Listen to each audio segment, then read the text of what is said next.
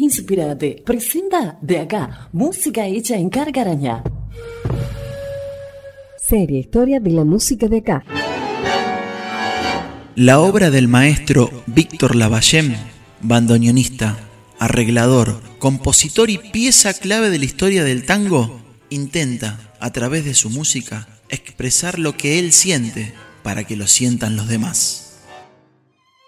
De parte mía le agradezco muchísimo el No, al tiempo que contrario. hizo perder. No, por favor, ningún tiempo, al contrario. Para mí fue un, un placer hablar contigo y bueno, y expresarme todo lo que dije, ¿no? Y bueno, un, especial un saludo para toda la gente ahí de Carcarañá, que espero que algún día podamos ir ahí y tocar, ¿no? Ojalá. Y conocerlo mejor, y ojalá, y conocerlo personalmente.